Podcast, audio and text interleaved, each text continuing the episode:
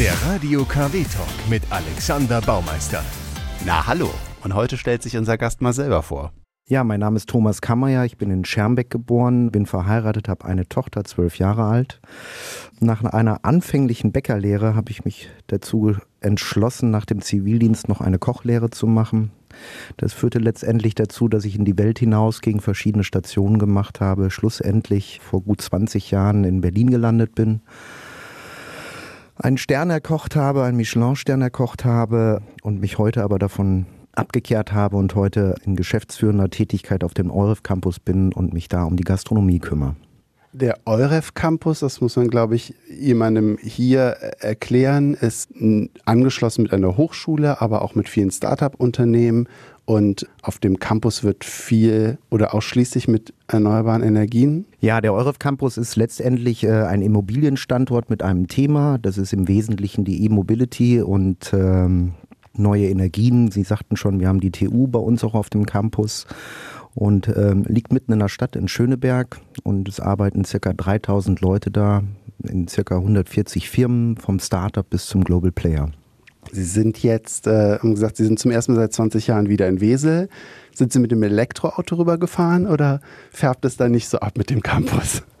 Ja, ich habe in der Tat äh, seit letztem Jahr so einen äh, Elektrosmart und äh, den finde ich auch ganz genial für die Stadt. In Berlin ist ja immer viel Verkehr mhm. und da kommt man super mit zurecht in der Stadt. Dieses Ausrufungszeichen möchte ich gerne dabei setzen, bin aber jetzt mit einem Verbrenner hier in Wesel. Man kommt nicht mit einem Elektrosmart von Berliner Wesel. Ach, man kommt schon, man muss sicherlich nur mehr Zeit einplanen. Ne? um zwischendurch aufzutanken. Ja, ja genau.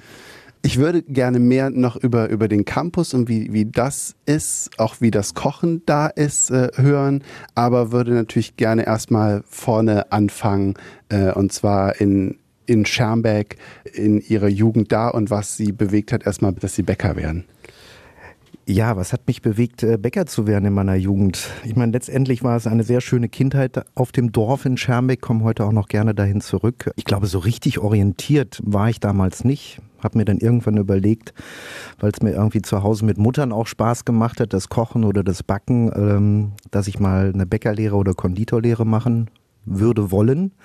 Letztendlich habe ich mich dann beworben und habe dann in der Bäckerei und Konditorei Hennewig in Schermbeck äh, meine Lehre gemacht. Habe dann für mich aber eigentlich relativ schnell gemerkt, das ist nicht unbedingt das, was ich mein Leben lang machen möchte. Habe mich dann dazu entschlossen, Zivildienst zu machen. Das war damals ja recht lang, 20 Monate und habe die Zeit auch für die Neuorientierung genutzt und damit nicht alles für die Katz war und ich doch scheinbar auch ein Händchen, ähm, ich sag mal, für diesen handwerklichen Beruf oder die handwerklichen Berufe hatte, ähm, habe ich mich dazu entschlossen, nochmal eine Kochlehre in Recklinghausen zu machen. Und das war dann die richtige Idee. Ich habe dann sehr schnell gemerkt, dass es mir sehr viel Spaß und Freude bereitet. Und sicherlich, ich, ich sag mal, das Quäntchen Glück der Fleiß und, äh, und, und vielleicht auch diese handwerkliche Geschicklichkeit hat letztendlich dazu gefügt, dass ich sehr schnell ein Ziel geformt habe für mich. Mhm. Sie haben gesagt, äh, Sie haben mit Mutter zu Hause gekocht oder gebacken. Ihr Vater hat nicht gekocht? Mein Vater, Vater war Handwerker, der war Maurer. Also ich sag mal, der hatte natürlich auch seine Klassikergerichte, aber Sie können sich denken, damals war das noch nicht so ähm, üblich, dass der Vater gekocht hat. Wir haben auch im Großfamilienverbund gewohnt. Also meine beiden Großeltern waren dabei. Ich habe selber noch zwei Geschwister. Mhm. Und äh, meine Mutter war Hausfrau und äh, letztendlich konnte ich mir da eine Menge abschauen. Ne? Es ist Koch, ist das nicht auch ein Handwerk? Ich würde es würde das als Handwerk bezeichnen. Äh, viele neigen heute dazu, äh, das auch in die künstlerische Schiene zu schieben. Aber zunächst einmal ist es Handwerk. Was wurde bei Ihnen zu Hause gekocht? Ich weiß nicht, also ich äh, bestelle heute noch, wenn ich zu meiner Mutter fahre, so auch heute. Dicke Bohnen bei ihr, also ich sag mal so, so klassische westfälische Gerichte vom Eintopf ähm, über Sonntagsbraten damals. Also ich sag mal, das war schon auch schön zu sehen, sage ich mal letztendlich. Es war noch so eine klassische Speisenfolge. Freitags gab es Fisch, sonntags ein Braten oder auch eine gute Konsumé. Und unter der Woche gab es dann eher so einfache Gerichte von Bratkartoffeln oder mal eine gebratene Grießschnitte im, im Sommer, also von bis. Also aber Sie lassen Mama noch kochen, wenn Sie nach Hause fahren. Ja, mittlerweile Oder ist es so. Sie macht es auch noch. ja, also ich sag mal, mein Bruder hat auch so ein bisschen Talent zum Kochen und es ist oftmals so, dass wenn ich zu Hause bin mit der Familie, dass wir dann äh, gemeinsam kochen. Also ich mit meinem Bruder oder mit meiner Tochter zusammen oder mit meiner Schwester und Mutter schaut dann gerne zu. Mhm. Und ähm, möchte dann auch helfen und jeder kriegt halt ein bisschen was ab. Und ähm, das ist schon immer ein gemeinschaftliches Event. Und meistens nutze ich das und koche ihr noch ein bisschen was auf Vorrat, damit sie äh, dann auch nochmal was eingefroren hat oder so und dann mal ohne mich schlemmen kann. Und was kochen Sie dann für Ihre Mutter? Mag die überhaupt irgendwie neumodische Sachen oder sind Sie dann auch hier und machen die Klassiker? Na, grundsätzlich ist sie sehr offen. Gewisse Dinge isst sie gar nicht, so wie Garnelen oder so. Da kommt sie nicht mit zurecht, zumal wenn die nicht ge, äh, geschält sind oder so mit den Beinchen noch oder Augen zu sehen sind. Das ist dann nicht ihr Ding. Ähm, aber beispielsweise beim letzten Mal habe ich dann Rehbraten, geschmorten Rehbraten gemacht und äh, das findet sie dann schon toll, weil es ist, das ist ja nicht üblich, dass man das mal eben schnell in der Woche macht und ähm, dann konzentriere ich mich eher auf so kleine Schmankerl oder bring mal ein bisschen Trüffel mit und mach mal eine Trüffelpasta, das liebt sie auch.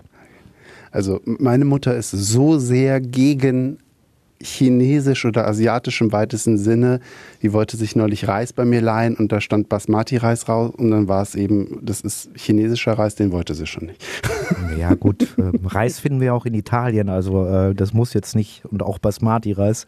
Aber gut, so ist das. Äh, aber ich glaube, letztendlich hat jeder so seine Befindlichkeiten beim Essen. Ne? Haben Sie irgendwas, was Sie überhaupt nicht mögen?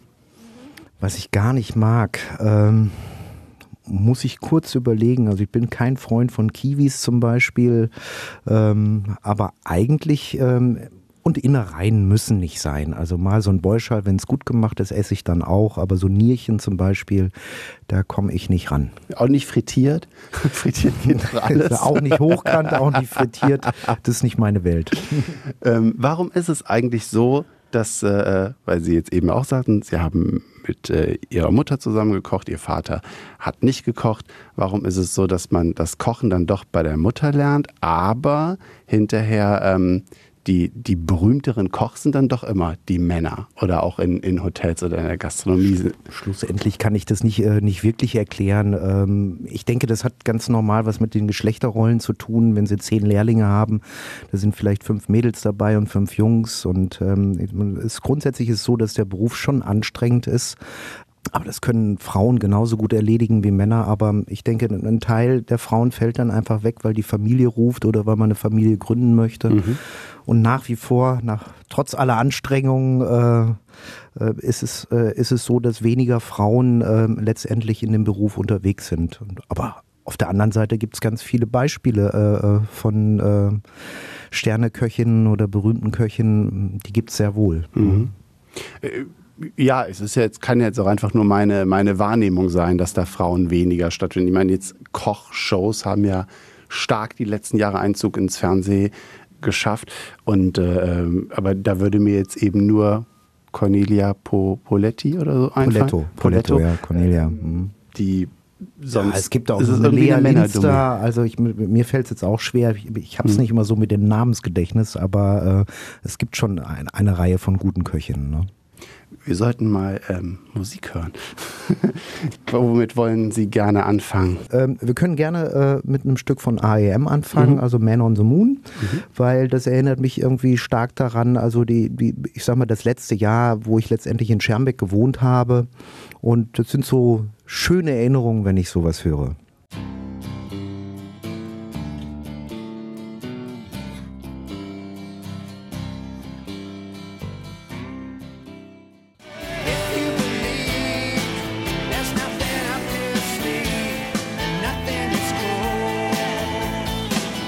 Radio KW der Talk mit Sternekoch Thomas Kammeyer und REM Man on the Moon. Das lief damals immer rauf und runter, als sie ihre Bäckerlehre gemacht haben in Schermbeck. Wir haben damals immer selber Partys organisiert. Ein Freund von mir hatte einen Bauernhof, ähm, ist heute auch ein Biolandbetrieb, der Klaus Deiters. Und wir haben immer, ich sag mal, im Jahr so vier, fünf große Partys gemacht mit vier, 500 Leuten, haben uns da ein bisschen Taschengeld äh, verdient, haben selber auch die Musik dann gemacht und das, äh, dieses Lied erinnert mich stark daran, an diese Zeit.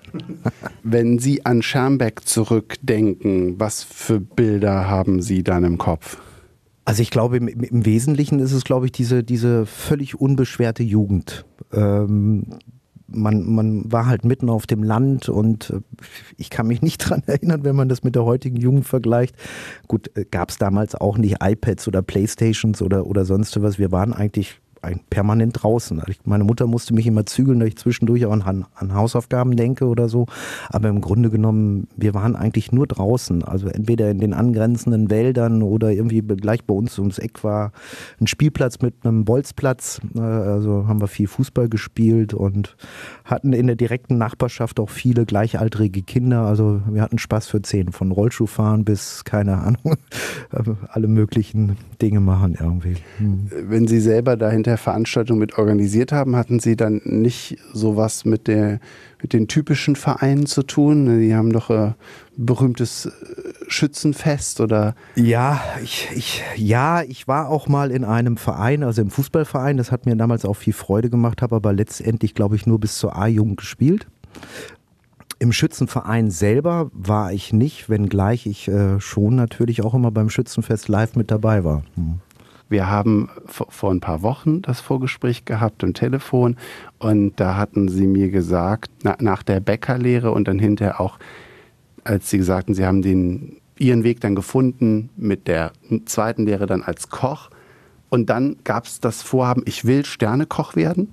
Ja, das, äh, also ich muss sagen, ich hatte eine ganz tolle Lehrstelle, äh, auch noch wirklich einen ganz tollen Lehrherrn, den Ernst Scherrer in Recklinghausen.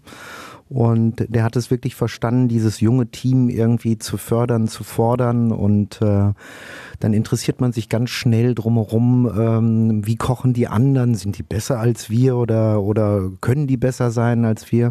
Und dann irgendwann war für mich auch klar, äh, da waren ein Eckhard Witzigmann, den, den kennt nun jeder. Also es gibt eine ganze Reihe von Vorbildern letztendlich. Ähm, und dann war mir klar, du musst was aus deinem Beruf machen. Äh, weil irgendwo in irgendeiner Gaststätte als Koch, das hatte ich nun auch nicht vor. Ich wollte das auch ein Stück weit nutzen, um in die Welt zu kommen, um rumzukommen, um mich vielleicht auch vom Dorf zu lösen. Ich weiß nicht ganz genau im Nachhinein, aber ja, das, das hat sich dann ganz schnell entwickelt. Also dieser Ansporn, wir hatten ein tolles Team und haben uns gegenseitig da angetrieben und wollten schön und modern kochen, haben uns Kochbücher von den Großen gekauft und haben geguckt, was machen die und haben versucht, das dann mit auf die Karte zu bringen.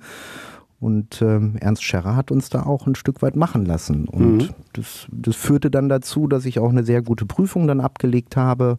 Und dann war irgendwo mein Ziel klar. Ich wollte Sternekoch werden jeder hat irgendeine Vorstellung von, von Kochen, sei es, dass er zu Hause äh, das Mama gekocht hat, bei manchen sind es dann vielleicht doch auch die Väter oder es wird gar nicht gekocht, aber man geht essen, man, man geht gut essen, manche, die Geschmäcker sind unterschiedlich. Wenn man jetzt an Koch denkt und dann an Sternekoch, glaube ich, dann denken die meisten eher an kleine Portionen, vielleicht sehr abgefahren und, und sehr teuer. Was sind Sie für ein Koch? Fangfrage.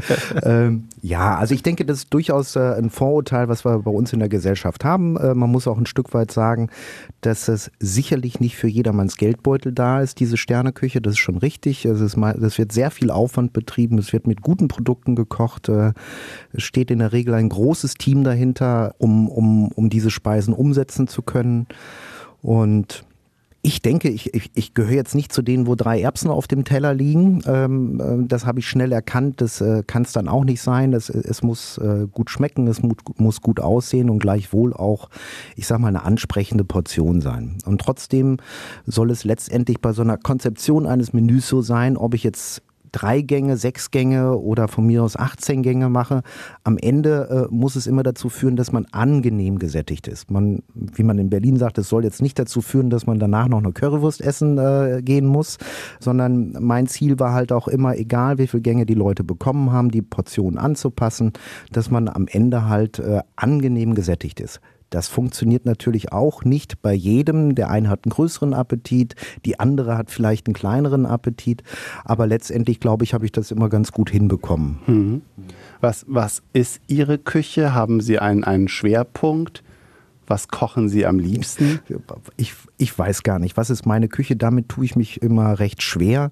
Salopp gesagt, schauen Sie sich die Kochbücher an, die ich gemacht habe. Ähm, aber letztendlich ich habe schon große Freude mit Fisch zu kochen, äh, weil ich finde, da kann man, kann man halt eine Menge mit, äh, mit machen, kann man sehr kreativ mit äh, arbeiten, äh, ob braten, ob pochieren, ob roh marinieren, man kann da eine Menge mitmachen, aber letztendlich, es ist ein Stück weit, weiß ich nicht, auch die Freude am Produkt. Also ich sag mal, ähm, ich habe letztens mit meinem Lehrling ein ganzes Wollschwein, also Mangalitzer Wollschwein gekauft und habe das mit ihm verarbeitet, halt wirklich von Kopf bis Fuß und äh, und am Ende, wenn ich mich an einem Produkt erfreue, ob es jetzt ein Wollschwein ist, ob es eine schöne Artischocke ist oder ein schöner knackiger Salat, es ist die Freude am Produkt, äh, die mich letztendlich dazu treibt, äh, schöne Dinge zu kreieren. Und mir fällt es immer schwer zu sagen, das ist meine Küche.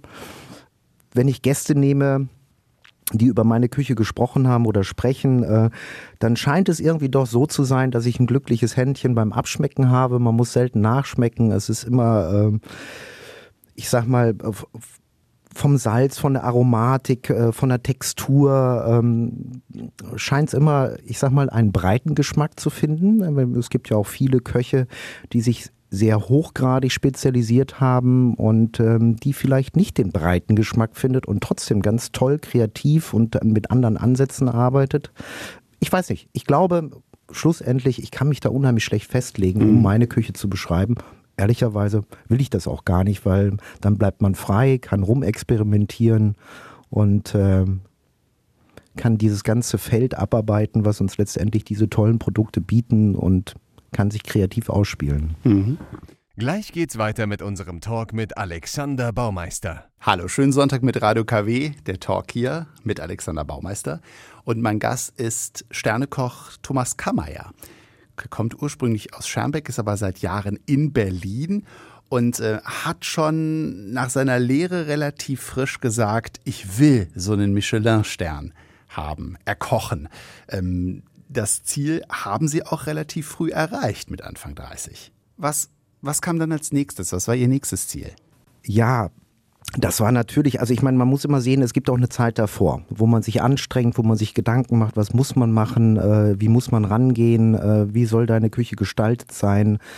Ähm, das ist der Weg davor. Ähm, und das ist schon, äh, muss ich Ihnen ganz ehrlich sagen, ähm, wenn man ein Lebensziel erreicht, war es für mich wirklich ein, ein, ein, ein magischer Moment. Ähm, das, also ich kann mich da noch sehr gut dran erinnern. Es gab dann damals im Interconti eine Mordsparty und die ganze Stadt kam dazu und alle klopften einmal auf die Schulter und sagten, Mensch, da kannst du dir was drauf einbilden.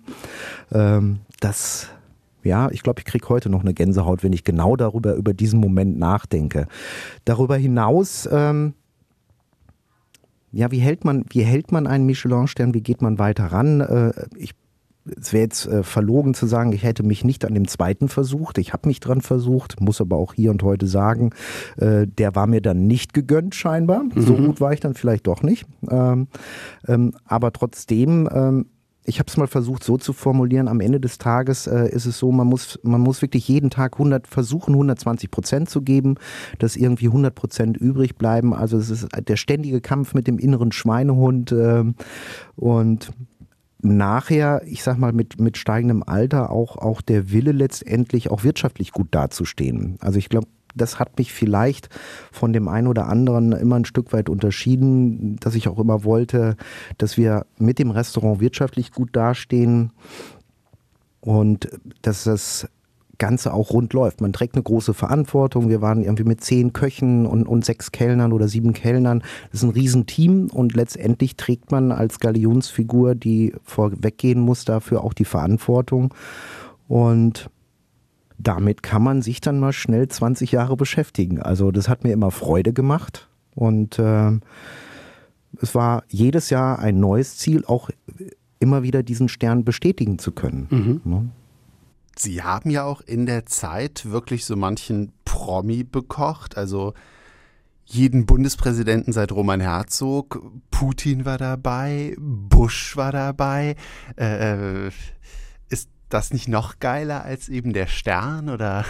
Das ist toll. Es ist auch toll, wenn man das sagen kann, dass man für Tony Blair und ich weiß nicht, für wen alles gekocht hat oder Putin. Ähm, aber eigentlich zählt mehr das, was ich vorhin gesagt habe, äh, dass man wirklich als Koch die Möglichkeit hat, mit wenigen Mitteln äh, den Leuten so ein Lächeln auf dem Gesicht zu zaubern. Wann sind Sie die Seite gewechselt von Koch äh, äh, und dann Erhalten des Sterns in dann eben eher die, die Geschäftsführerposition, was Sie jetzt machen? Wie ist das? Ja gut, das ist ja äh, schlussendlich äh, noch gar nicht so lange her. Also ich, ich in meiner Zeit als Sternekoch war ich kein Geschäftsführer, war dennoch verantwortlich für das Restaurant. Das war ja äh, eingegliedert ähm, ins Interconti. Wir waren oben auf dem Dach, hatten einen wunderbaren Blick über die Stadt. Ähm, also ich sag mal, die Verantwortung dafür, die war sicherlich immer schon da. Und letztendlich habe ich mich im Juni 2015 bin ich dann auf den Euref Campus gegangen. Mhm. Ja, ne, und ähm, bin dann da erstmal als kulinarischer Leiter angefangen und bin dann nach, weiß ich, nach einem halben Jahr dann auch Geschäftsführer dafür geworden. Ne? Mhm. Ko kocht man da anders, umgeben von dieser speziellen Atmosphäre mit den Start-ups oder mit äh, Hochschulstudenten, mit äh, dass, dass es da einfach das, das Thema äh, unter den, den Start-ups und an der Hochschule einfach ist, diese erneuerbaren Energien. Wie macht das Ihr Kochen anders oder die Restaurants anders? Ja, das ist natürlich heute viel, äh, viel äh, vielfältiger geworden. Wir haben, wir haben, wie hatte ich eben schon gesagt, rund 3000 Mitarbeiter auf dem Euref Campus. Wir betreiben fünf Restaurants, äh, die letztendlich ein wertiger Kantinenersatz sind. Also das heißt, die Mitarbeiter auf dem Campus können dann in den verschiedenen Restaurants essen gehen mittags. Und wir haben einen Italiener, wir haben ein asiatisches Restaurant, wir haben ein vegetarisch-veganes Restaurant, wir haben eins mit Streetfood, also wo ich sag mal im Wesentlichen so Burger und Pokebowls und solche Sachen machen und haben halt auch ein klassisches Restaurant im, im, im weitesten Sinne äh, mit deutschen Speisen, also vom Wiener Schnitzel bis zum anständigen Gulaschmal. Das unterscheidet sich natürlich insofern stark von dem, was ich früher gemacht habe. Ähm, man muss da deutlich wirtschaftlicher denken und, äh, und auch arbeiten, aber gleichwohl. Ähm, warum betreiben wir diesen Aufwand auf dem Euref Campus? Wir wollen halt, dass die Firmen, die bei uns sind, äh, sich auch wirklich wohlfühlen. Und somit sind wir mit der Tagesgastronomie, die wir dort machen, auch äh, ein, ein Stück weit ja, auch mitverantwortlich für dieses Campusgefühl. Also, dass, äh, dass die Firmen untereinander sich kurz schließen und arbeiten. Man, es ist immer ein Treffpunkt in den, in den Restaurants mittags.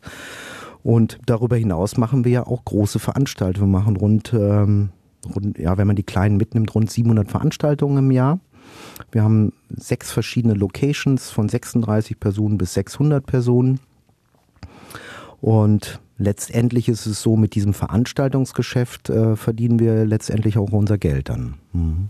Sie sagten eben, dass der Moment mit dem Michelin-Stern so ein besonderer Moment war. Gibt es da auch einen Titel, den Sie damit verknüpfen? Oder ja?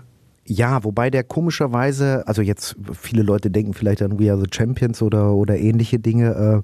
Äh, äh ich habe mich in, in der Zeit, als ich nach Berlin ging, ich bin damals wegen einer Frau nach Berlin gegangen, die hatte ein Stipendium an einer, an einer, einer Staatsoper und war Violinistin und ähm, habe da irgendwo auch meine Liebe, sage ich mal, letztendlich zur klassischen Musik gefunden. Und ich sag mal, wenn man das in die Zeit reinrücken wollte, dann ist es sicher irgendwie Julia und Romeo von äh, Gergiev.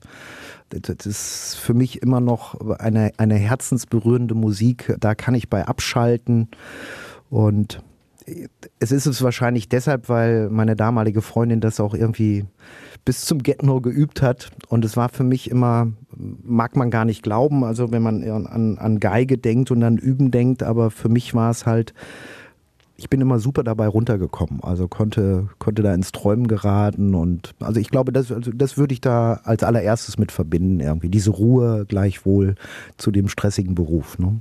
Dann hören wir da mal rein.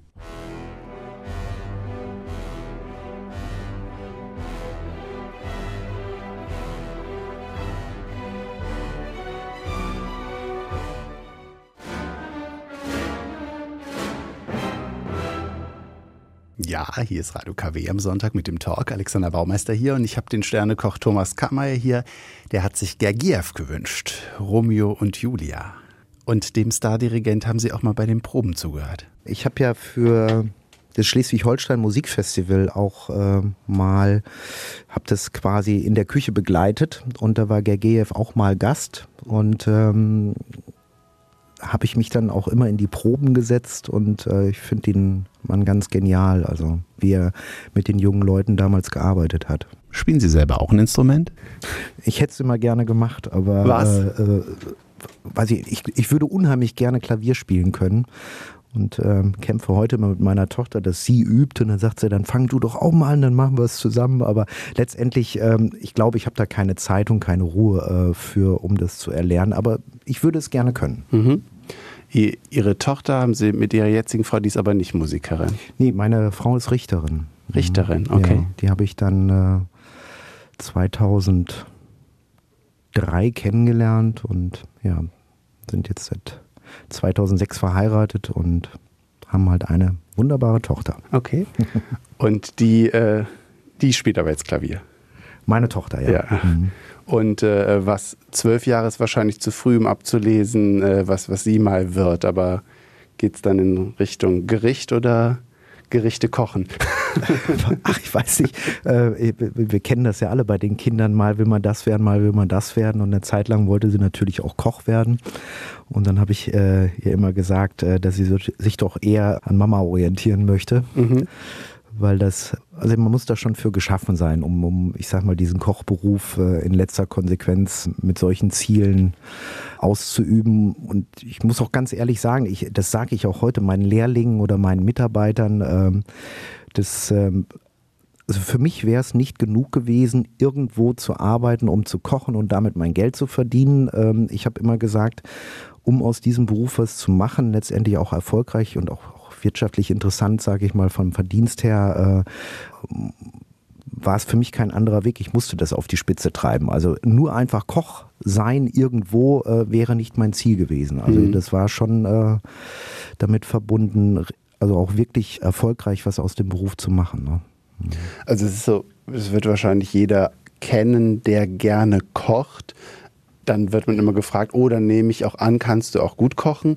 Ich koche zum Beispiel jeden Tag und ich koche auch gern für Freunde. Und ich würde jetzt sagen, so, hm, die kommen auch wieder, also finden sie es auch gut. Äh, also, ähm, aber halt eben, für mich wäre das nicht, also ich koche, um ja, um mich natürlich zu ernähren, mhm. weil ich nicht permanent was kaufen will und weil ich bestimmte Sachen haben will, die ich das Gefühl habe, die kann ich nicht einfach kaufen. Also mhm. ein Berg Gemüse gibt mir hier mhm. am Niederrhein keiner einfach so. Den muss ich mir selber in die Pfanne klopfen. Es ist halt ja. doch immer noch klar, man kann italienisch essen gehen, kann japanisch essen gehen, was auch immer, äh, aber es ist dann doch immer alles auch sehr, sehr fleischorientiert. Ich bin kein Vegetarier, aber es ist nicht mein, mein aber Fokus. es muss auch nicht jeden Tag Fleisch sein, so. das geht mir letztendlich genauso, ja. Mhm. Und äh, das koche ich und ich merke dann immer, also allerspätestens beim Anrichten habe ich da habe ich keine Muße, das noch schön aufzutun. Ich ja. bin ein Eintopf-Fan und mag mit der Kelle es drauf zu klatschen. Mhm das äh, nett anzu und da und ich glaube, das ist auch ein Talent. Also ich meine, man muss in dem Moment kommt vielleicht dann auch das Handwerk und der Künstler raus, das so anzurichten. Das, das kann ich einfach nicht. Also ich könnte nicht, auch nicht im Freundeskreis mit jemandem ein, ein perfektes Dinner nachkreieren, würde ich verlieren. Es, mir mir geht es darum, gute Zutaten, gut zu kochen. Ich muss satt werden, aber anrichten. Hm. Ja, aber das muss man ja letztendlich auch nicht. Also ich meine, das macht sicherlich Freude, weil das Auge isst halt immer mit.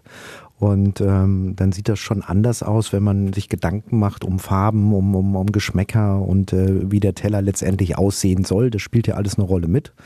Und ich sag mal, wenn man, wenn man das einfach nur auf den Teller legt oder so, äh, dann kann es durchaus sehr wohlschmeckend sein, aber das Auge, also ich sag mal, der erste Kontakt ist letztendlich immer, das ist auch ein wichtiger Aspekt bei dieser ganzen Sternegastronomie, ist immer, der erste Aspekt ist immer, was sehe ich? Spricht es an, äh, macht es Appetit, erweckt es Freude und ähm, das ist, äh, das gehört mit dazu. Hm. Ja.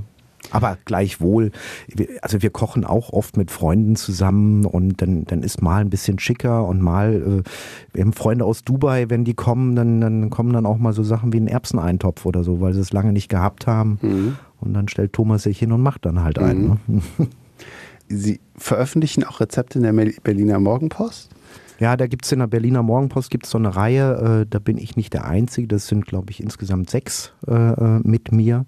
Und wir wechseln uns halt immer wöchentlich sonntags ab und auch da schaue ich drauf, dass es halt kein Teller-Ikebana ist, sondern dass es Rezepte sind, die man, die halt auch jeder zu Hause nachvollziehen kann. wenn jetzt eben, worauf ich hinaus will, ist, wenn man jetzt äh, Leuten, die nicht gerne kochen und die es eben, denen es oft auch zu anstrengend ist und die halt eben dann auch vielleicht zu einem Zeitpunkt den einfachen Weg gehen und in ein Fastfood-Restaurant fahren. Und sie als ja überzeugter Koch können Sie einen Tipp geben oder ein Rezept oder irgendwas, was immer geht, statt das zu machen? Ach, Im Grunde genommen haben Sie es ja eben schon selber angesprochen. So eine schnelle Gemüsepfanne oder so geht immer und das mit frischen Gemüsen schmeckt auch immer. Da kann man sich eigentlich auch gar nicht dämlich anstellen. Einfach das Gemüse halt putzen, also waschen, putzen, klein, klein schneiden und das dann in, in, in einer Pfanne schön anbraten. Und wenn man möchte, asiatisch mit ein bisschen Sojasauce ablöschen, bisschen Ingwer oder, oder, oder Knoblauch mit dran machen also ich finde, ein frisches Gemüse, frisch zubereitet, schmeckt eigentlich immer. Mhm. Und das macht wenig Arbeit. Ich glaube, das kann jeder innerhalb von 20 Minuten irgendwie hinbekommen. Und ach, ich weiß nicht, mir fällt es manchmal schwer. Ich mache auch zu Hause ganz schnell mal eben Spätzle, weil meine Tochter gerne Käsespätzle isst. Ähm, da würde meine Frau wahrscheinlich dreimal so lange für benötigen. Ähm, deshalb fällt mir immer so schwer, solche, solche Tipps zu geben. Das geht Ihnen natürlich etwas leichter äh, von der Hand. Ja. ja, also meine Frau, also wir machen dann oftmals so, so äh, teilen uns das ein und dann bin ich immer der, der schnell schält und äh, schneidet und alles zurechtstellt mhm. und dann finisht sie dann. Ne?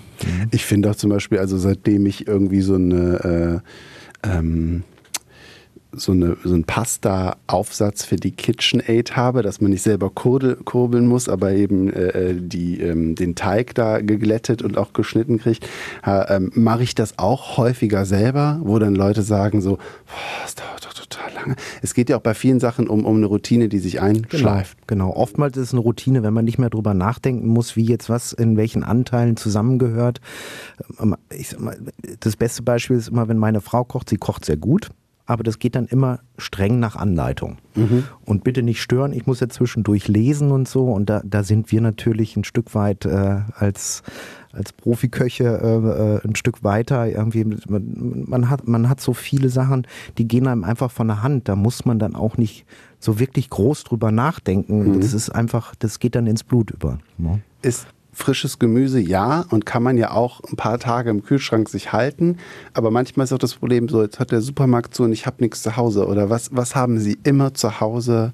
Was wäre so ein Notfallgericht, was auch wenn der Laden zu hat, immer geht?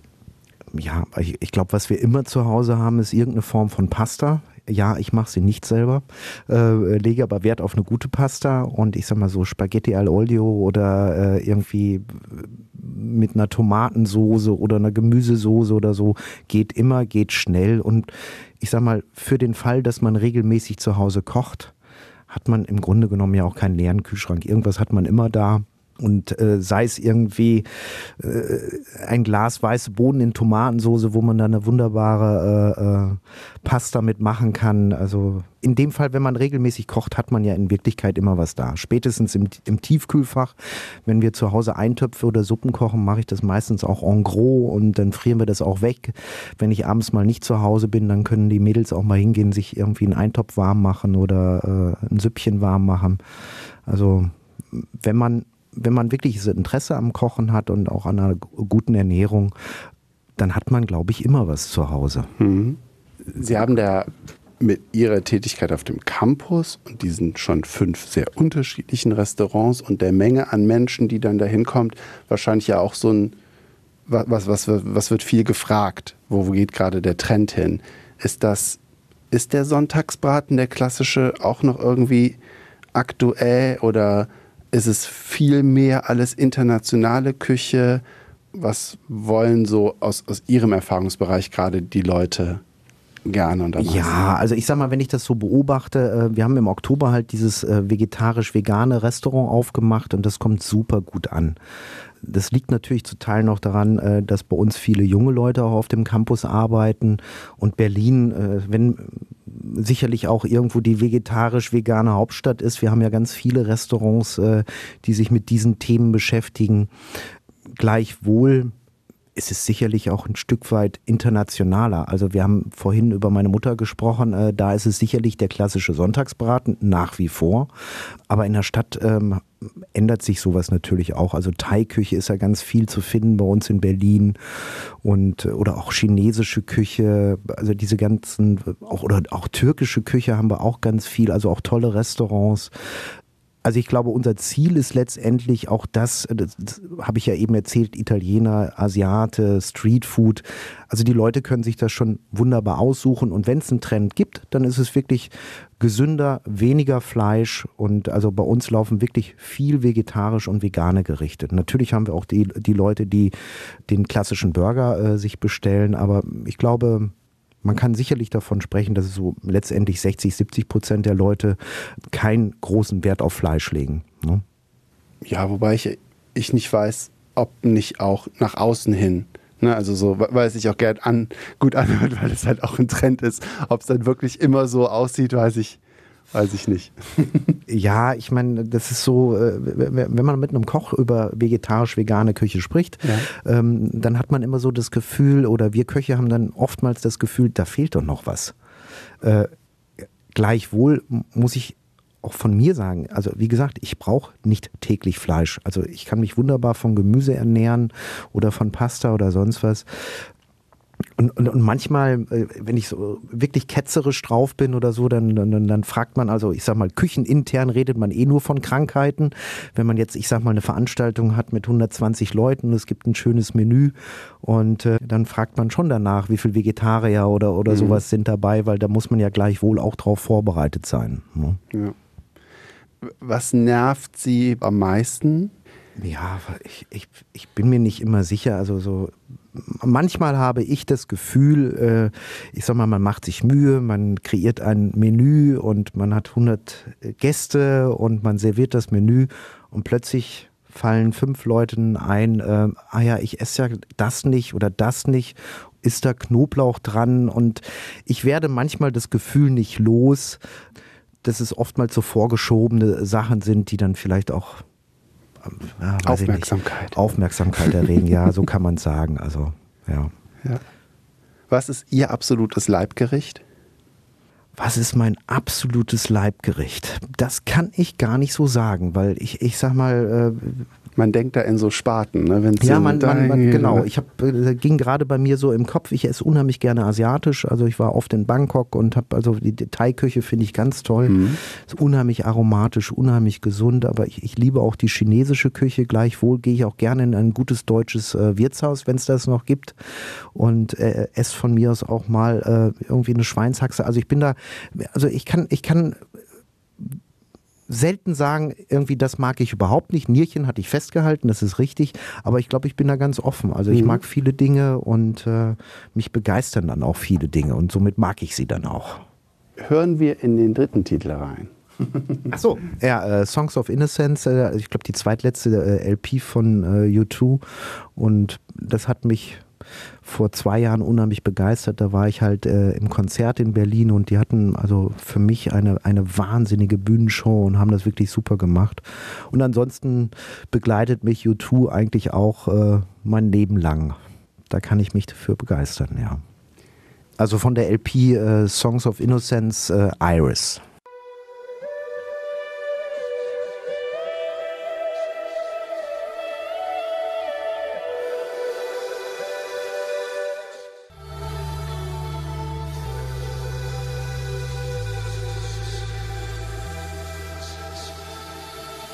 Radio KW, der Talk hier mit Alexander Baumeister, auch runterladbar als Podcast auf unserer Homepage oder auch bei Spotify und Google Play. Auch die anderen Folgen. Ingrid Kühne war hier aus Xanten-Lüttingen, die Kabarettistin. Der Fotograf Jörg Hovest aus Wesel und auch Rainer Michalke, der jahrelang das Mörs Festival gemacht hat. Heute ist der Gast Thomas Kammeyer, geboren aus Schermbeck, und er ist Koch. Was haben Sie nach dem Sternekoch und jetzt, wo sie fünf Restaurants leiten, vielleicht noch als anderes Ziel. Doch noch das Klavier lernen? Ja, gut, also von der Sterneküche habe ich mich ja jetzt letztendlich verabschiedet. Äh, es war ja bewusst so gewählt. berufliches Ziel, äh, ich weiß nicht, die, die, diese Ziele äh, formen sich auch tagtäglich letztendlich. Also ich habe unheimlich Spaß daran, meinen neuen Betrieb irgendwie wirtschaftlich vernünftig auf die Beine zu stellen, Strukturen zu schaffen. Also ich sag mal, vor vier Jahren standen wir, was die Veranstaltungen anging, äh, am Anfang. Und ich glaube, dass ja, das Ziel ist irgendwie, diesen Betrieb wirtschaftlich vernünftig auf Beine zu stellen. Da sind wir schon sehr weit mit, auch ein tolles Team zu, äh, zu bilden. Das ist nicht immer so einfach. Das dauert auch äh, eine gewisse Zeit, bis man die richtigen Leute zusammengefügt hat. Ähm, und ja, und, und nach wie vor, also ich, ich sag mal, was mich auch immer irgendwie an diesem Kochberuf so begeistert, ist, man kann mit so wenigen Mitteln den Leuten irgendwie ein Lächeln äh, ins Gesicht zaubern. Also ich glaube, ich bin so ein, so ein absoluter Gutmensch. Ich hatte sicherlich auch böse Zeiten als Küchenchef irgendwie, äh, ähm, weil man halt äh, krampfhaft an seinem Ziel festgehalten hat. Aber, aber letztendlich bin ich, glaube ich, ein Gutmensch. Und ich, ich freue mich unheimlich darüber, wenn die Leute zu mir kommen und sagen, war wieder klasse, du hast es toll gemacht, wie kommst kommst du darauf? Und ähm, ja, man, man kann so mit so wenigen Mitteln Gutes tun. Mhm. Okay. Danke nochmal, dass Sie äh, extra nach der langen Tour hier hingekommen sind, dass wir das Interview aufzeichnen konnten. Und ich wünsche Ihnen alles Gute.